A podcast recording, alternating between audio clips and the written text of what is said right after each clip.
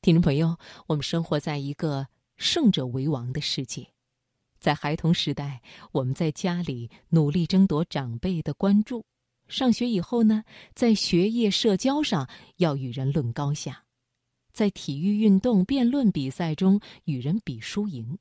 就是这样，我们一路成长过来。进入职场后，我们更要学会如何赢得他人的支持。我们似乎永远是要以赢为目的去生活。接下来的这篇文章，给你另一个角度来思考问题，让我们反其道而行之，一起来说一说书。好，送上艾瑞斯的文章：书是一门消失的艺术。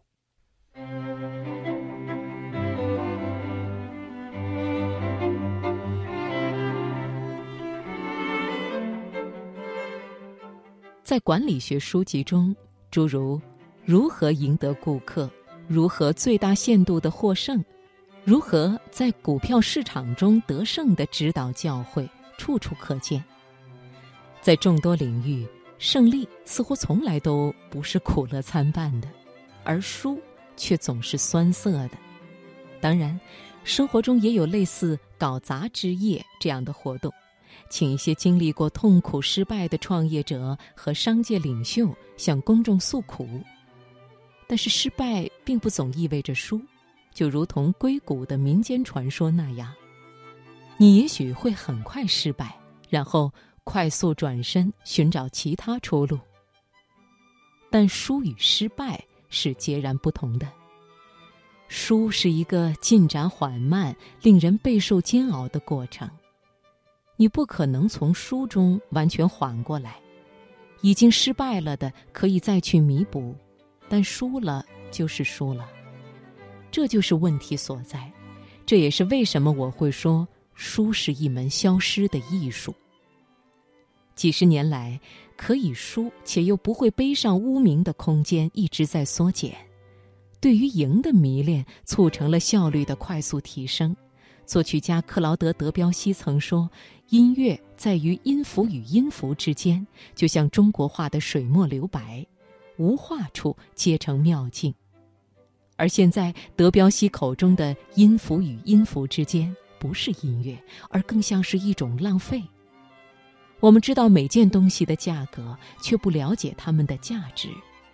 正是在这样的氛围中，物质和精神资源变得匮乏。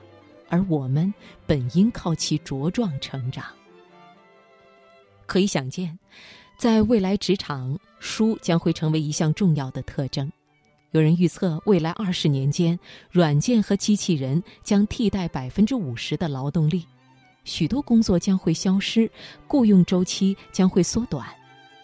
在这样一个灵活的新兴职场中，人的地位会下降，我们拥有的权威以及对自身工作的掌控会减弱。当我们为了效率最大化而与那些更机敏的机器竞争时，便会处于一种不利的地位。面对着机器百折不挠、只为取胜的机械设定，我们也强迫自己成为一个个的智能机器。到了这个时候，守护人性的最后堡垒，也许就是我们输的能力。机器只能停止运作，他们会失败，但是他们绝对不会输。而我们不像机器，我们可以有道德的行动，尤其是在不值得赢的时候。为了重拾那些比赢更有价值的东西，人们的任务就是要学会优雅的、有尊严的输。未来总有一个宝贵的机会，能让我们了解到，书对于人类来说是必不可少的。我输，故我在。